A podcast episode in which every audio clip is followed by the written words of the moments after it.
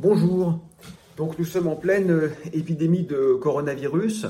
Euh, par conséquent, euh, il nous faut télétravailler et je vous propose ce petit cours de philosophie des sciences depuis chez moi puisque nous n'avons pas le choix.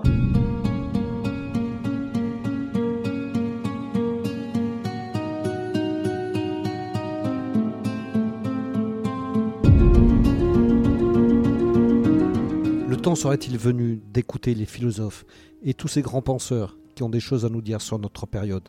C'est en tout cas vers eux que se tournent beaucoup d'entre nous, sur le web ou ailleurs. Je suis Laurent Gaudens, journaliste à la Nouvelle République et Centre Presse. Avec ce podcast dans l'œil du coronavirus, je vais vous raconter au jour le jour la vie au temps de la pandémie et l'impact qu'elle a sur notre quotidien, entre Poitiers, mon lieu de travail, et Châtellerault, mon domicile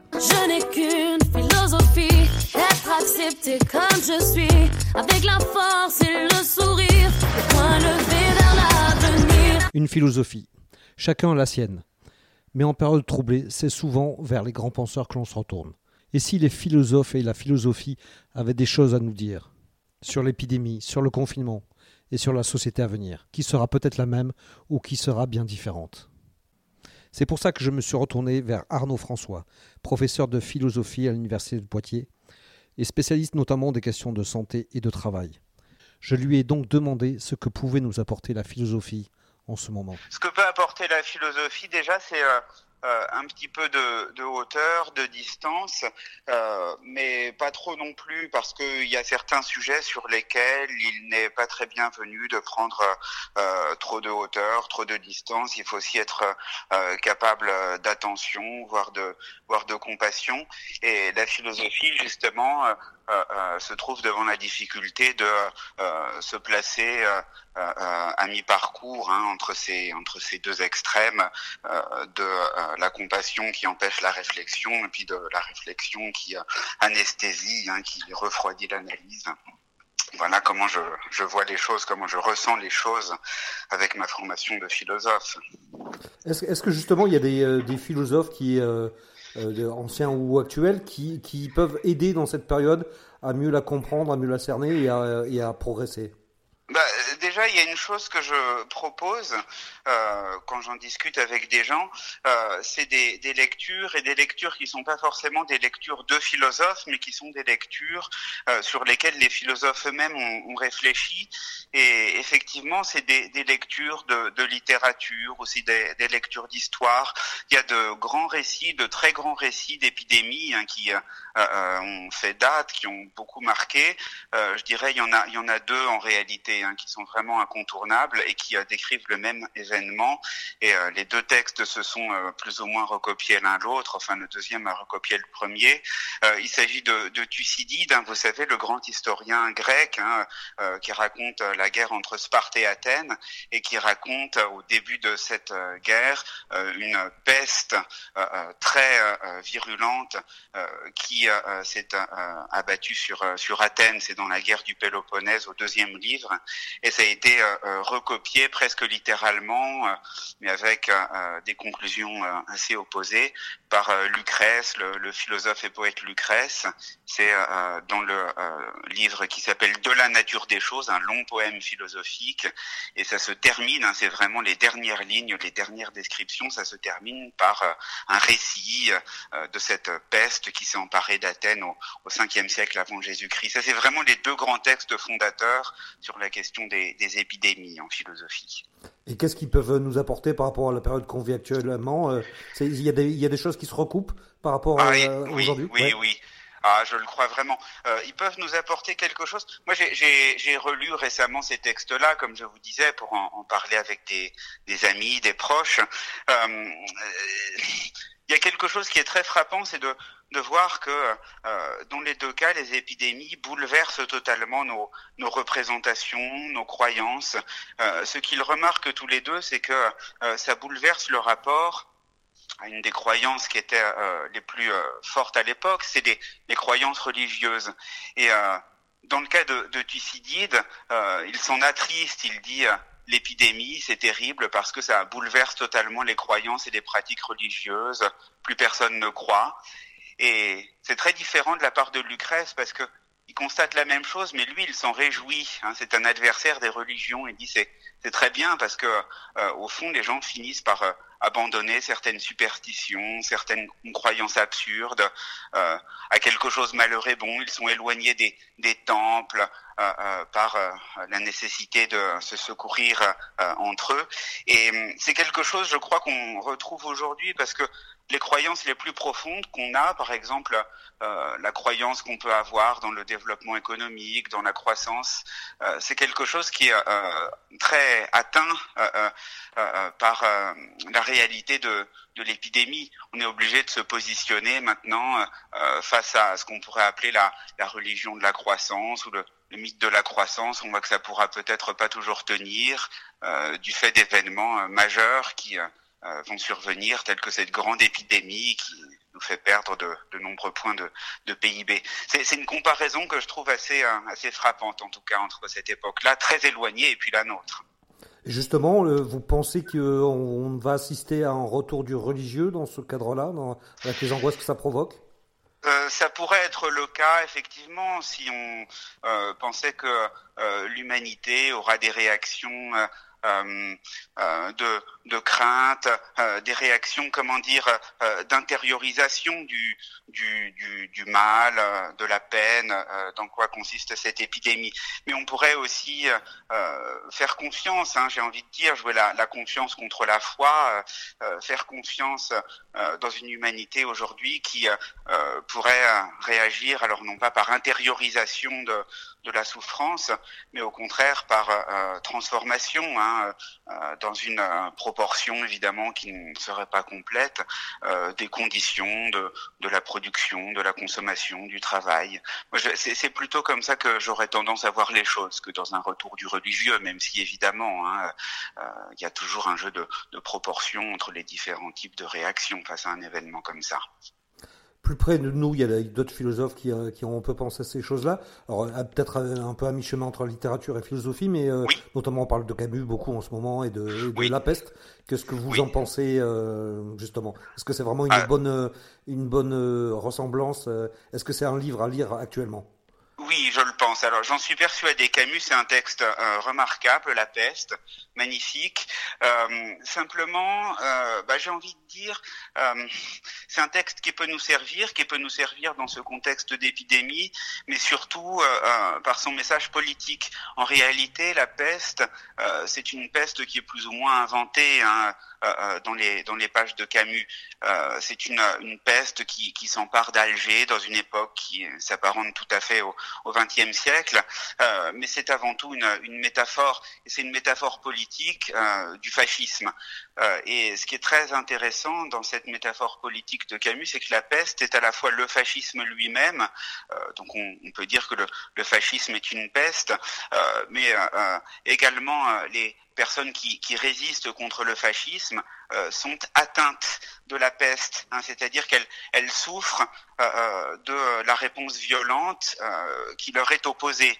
Euh, le résistant face au collaborateur, c'est un résistant qui est atteint de la peste, qui souffre lui aussi de la peste. Ceux qui souffrent de la peste, littéralement, c'est à la fois ceux qui collaborent avec le fascisme et puis ceux qui s'opposent au fascisme. et le message de Camus, bah, c'est le, le suivant, c'est de, de dire que finalement personne n'est à l'abri du, du, phénomène fasciste et que à des moments euh, euh, inattendus, euh, basculer dans des dans des réactions qui sont d'ordre d'ordre fasciste, de, de l'ordre de de l'exclusion. Donc, il faut être à tout moment soi-même toujours vigilant sur le, le type de réaction qu'on peut avoir. Et ça, c'est quelque chose qui est évidemment d'une grande actualité parce que quand on observe les réactions face au au virus, euh, on peut se féliciter de voir que l'immense majorité des réactions sont des réactions euh, de solidarité, d'entraide, mais une des grandes craintes politiques qu'on pourrait avoir dans un tel contexte, euh, ça serait le retour de réactions de, de soupçons, de suspicions, de repli sur soi, de désignation de bouc émissaire, et ça, de fait, c'est quelque chose qui a toujours accompagné les épidémies. Déjà, chez Thucydide, il mentionne les Athéniens qui pensaient que c'était les Spartiates qui avaient empoisonné les puits. Voilà. Donc, euh, il faut espérer qu'on puisse euh, se prémunir contre ce type de réaction aujourd'hui. C'est un peu le, cas qu'il peut y avoir quand, le, quand au niveau international on accuse les Chinois d'avoir répandu l'épidémie et au niveau local de se protéger de, soignants qui pourraient ramener le, les infections dans des immeubles et des, choses comme ça. C'est exactement. C'est exactement à ça que je fais allusion. Tout à fait, bien sûr, bien sûr. Et d'ailleurs, quand on regarde euh, les, les, ce qu'on appelle aujourd'hui les, les, populismes, euh, c'est-à-dire les, les, mouvements démagogiques euh, d'extrême droite, bien ils se lancent sur l'occasion hein, pour jeter l'anathème sur certaines communautés. Moi, c'est une autre réflexion que je me suis faite assez rapidement dans le cadre de cette épidémie, c'est que l'extrême droite est toujours très très prompte, très très rapide à trouver des, des boucs émissaires dès qu'il y a une épidémie, parce qu'on a l'impression qu'on peut accuser certaines euh, partie de la population de l'avoir propagé. Et l'extrême droite, en revanche, euh, ne désigne pas de, de coupable et même ne euh, s'effraie pas de phénomènes aussi nuisibles que le réchauffement climatique ou l'extinction de la biodiversité, parce que là, c'est beaucoup plus difficile de trouver une partie de la population mondiale qui serait responsable. On est tous responsables, et puis en réalité, surtout le Nord et l'Occident en termes de réflexion que peuvent apporter les philosophes, on, parle aussi du, confinement, de l'enfermement, etc. Est-ce que Sartre et son huis clos, c'est aussi un, exemple euh oui, absolument. Euh, Sartre et son huis clos. Alors huis clos, euh, bah oui, c'est toute porte close, toute porte fermée. C'est une pièce un petit peu comme la peste de Camus, hein, qui euh, est sorti, qui a été joué, représenté pour la première fois dans un contexte qui était euh, celui de, la fin de la deuxième guerre mondiale. Donc évidemment, c'est euh, parsemé de références au contexte du, fascisme, au, contexte de la, guerre, mais c'est aussi une réflexion sur, le rapport avec autrui, et puis une réflexion sur le regard d'autrui et sur la façon dont j'existe moi-même pour autrui. Au fond, pour Sartre, une grande partie de ce que je suis euh, existe dans le regard d'autrui. Euh, une partie de mon être, une importante partie de mon être se trouve dans les yeux d'autrui et pas seulement euh, à l'intérieur de, ma propre peau, à l'intérieur des, membranes qui constituent ma peau.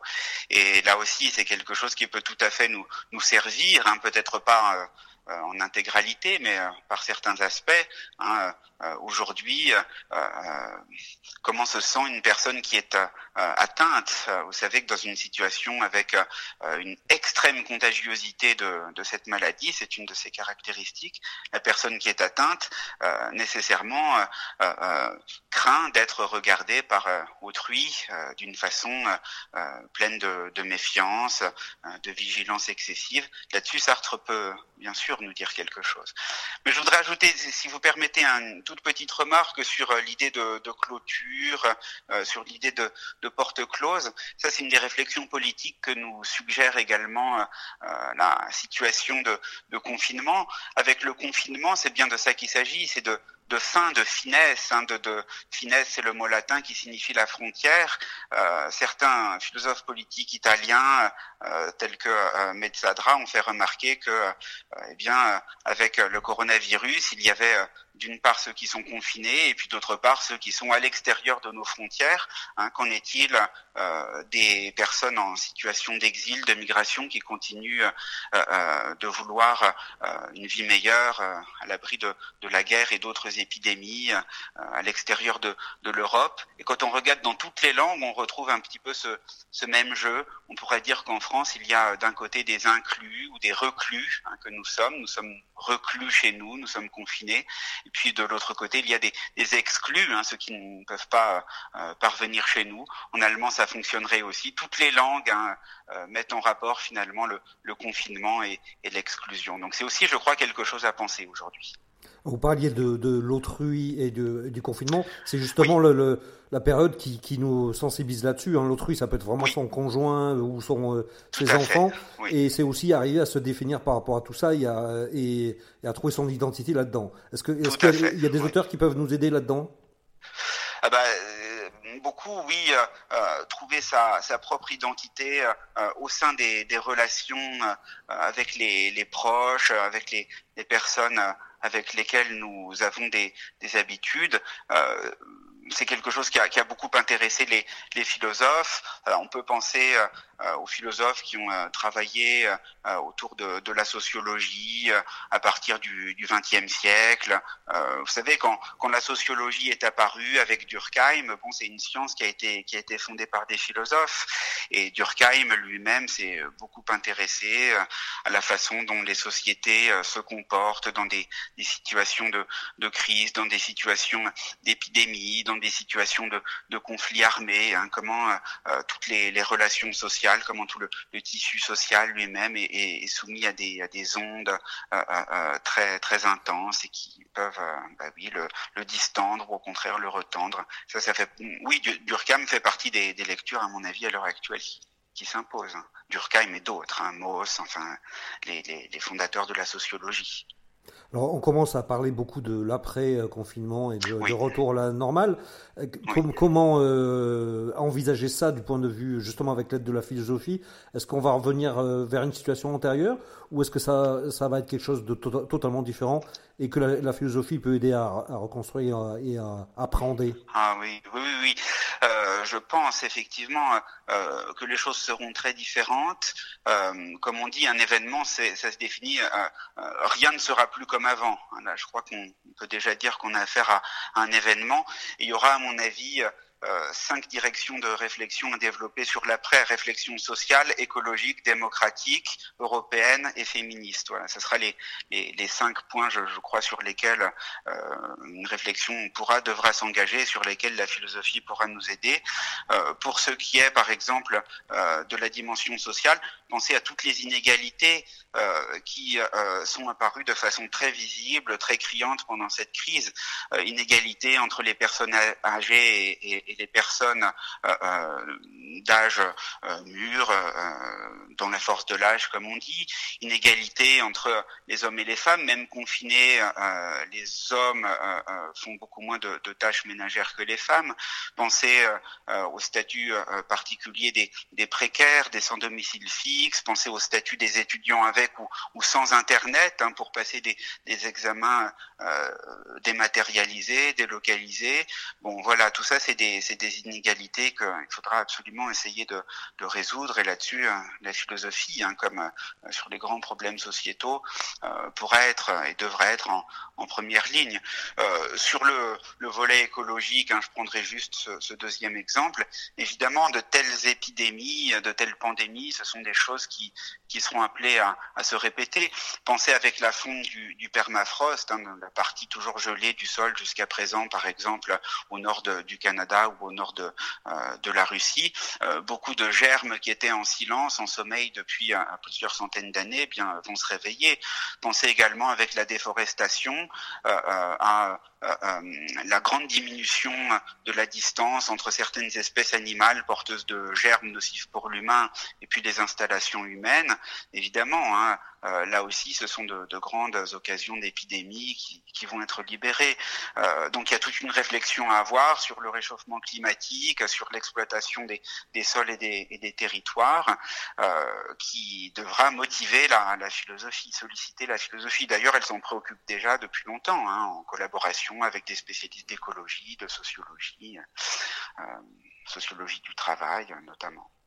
En termes de, de, discipline et de théorie, euh, l'économie avait pris le pas sur à peu près tout euh, depuis euh, déjà pas mal d'années.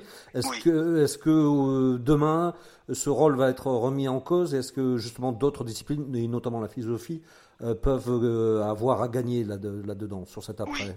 Oui, eh bien, là-dessus, bon, il y a un, un philosophe australien à l'heure actuelle qui est assez euh, euh, connu en ce moment, notamment en France, du fait de la traduction de son livre aux éditions Le lien qui libère, qui nous explique que, eh bien, ce, philosophe s'appelle Glenn Albrecht. Hein, le, nom euh, du philosophe peut euh, être euh, connu, gagne à être connu. Glenn Albrecht, ce, philosophe australien qui a fondé le concept de solastologie, c'est-à-dire les, les affects tristes qu'on peut avoir face à, la disparition du lien avec avec le sol, avec avec la nature, eh bien nous dit qu'il y a un emboîtement entre trois sciences qui s'est fait au XXe siècle d'une façon qu'il juge négative. ces trois sciences sont l'économie, la sociologie et puis la science de la terre, l'écologie. Il nous dit, bah voilà, l'écologie a été mangée par la sociologie et la sociologie a été mangée par l'économie. Et il propose d'inverser ce rapport et de dire, bah voilà, il faudra plus penser l'économie autrement que par rapport à la société, donc la sociologie, et il ne faudra désormais plus penser la société autrement que par rapport à l'écologie. Et en définitive, la sociologie elle-même devra se fondre à l'intérieur d'une écologie plus globale. Euh, c'est qu'un exemple que je vous donne là. On pourrait donner d'autres exemples de philosophes qui ont pensé ça. Mais pour répondre à votre question, oui, l'économie devra renoncer à son primat. Très, très nombreux sont même les économistes qui le disent. Et puis accepter de rendre des comptes à la sociologie et à l'écologie. Oui. En fin de compte, vous pensez que l'épidémie euh, va pouvoir euh, avoir euh, des effets positifs pour, pour la vie d'après? Ben écoutez, ça nous ramène au début de notre entretien parce que évidemment c'est très difficile à dire. Je ne veux pas du tout donner le, le sentiment qu'il euh, y a quelque chose de positif dans cette épidémie. C'est terrible, c'est un événement euh, qui afflige beaucoup d'entre nous. Et quand on regarde les statistiques de la mortalité, euh, ce sont des statistiques effrayantes. On disait au début que c'était une maladie qui était très peu létale. En réalité, elle est létale en France au-delà de, de, 10%. Il y a des, des, pays même où elle est létale à, à 12%, à, à 13%. Euh, et cependant, euh, je dirais des choses de la manière suivante. Je dirais, il est très triste, très affligeant euh, de voir que nous avons eu besoin d'une occasion aussi dramatique pour nous rendre compte d'un certain nombre de vérités euh, qui euh, voulaient se manifester depuis longtemps. Voilà. Il est triste d'avoir eu à attendre cette occasion-là pour s'apercevoir effectivement eh bien de certains effets funestes de l'exploitation des, des, sols, et puis euh, pour s'apercevoir également que euh, l'économie elle-même ne pouvait pas être livrée à, elle seule sans rendre de, compte à la sociologie et à l'économie. Voilà. Donc c'est une occasion qui est, qui est, qui est dramatique, mais peut-être effectivement que elle pourra nous réveiller sur certains points qui étaient devant nous pourtant depuis longtemps. Le, dernier sujet qu'on pourrait aborder, c'est un, sujet qui est de nature politique c'est que un des risques en revanche majeurs dans, dans cette épidémie, euh, avec la situation d'urgence qui est créée par là, c'est que certains euh, gouvernements, évidemment des gouvernements autoritaires, mais euh, pas seulement ou pas seulement des gouvernements réputés autoritaires puissent en profiter pour cranter un certain nombre de, de mesures répressives qui euh, euh, risquent de ne pas être euh, supprimées par la suite. Pensez par exemple en Hongrie, Orban en a profité pour s'attribuer les pleins pouvoirs, hein, pour museler le, le Parlement, c'est-à-dire légiférer par décret pour une durée qui est non déterminée. Hein, exactement comme ça que c'est stipulé. Et puis également euh, euh, la France elle-même. Hein, euh, je, je, prends un exemple qui est, qui est tout à fait récent. Hier, par exemple, une polémique syndicale a été lancée par le fait qu'un inspecteur du travail était suspendu dans la Marne euh, pour, avoir rappelé à certaines entreprises euh, des précautions sanitaires. Euh, tout se passe comme si l'économie résistait et, et, tout se passe comme si on voulait privilégier la reprise le plus tôt possible de la production hein, plutôt que la prolongation de certaines mesures sanitaires qui restent encore indispensables, semble-t-il, hein, pour euh, protéger euh, des vies et, la santé des individus. Donc ça, c'est quelque chose à quoi il faut être très très vigilant, je crois. Hein, c'est toujours dangereux avec les, situations de crise, c'est qu'il faut penser à, après la crise et puis il faut bien vérifier que toutes les dispositions exceptionnelles euh, sont euh, annulées euh, une fois la crise surmontée.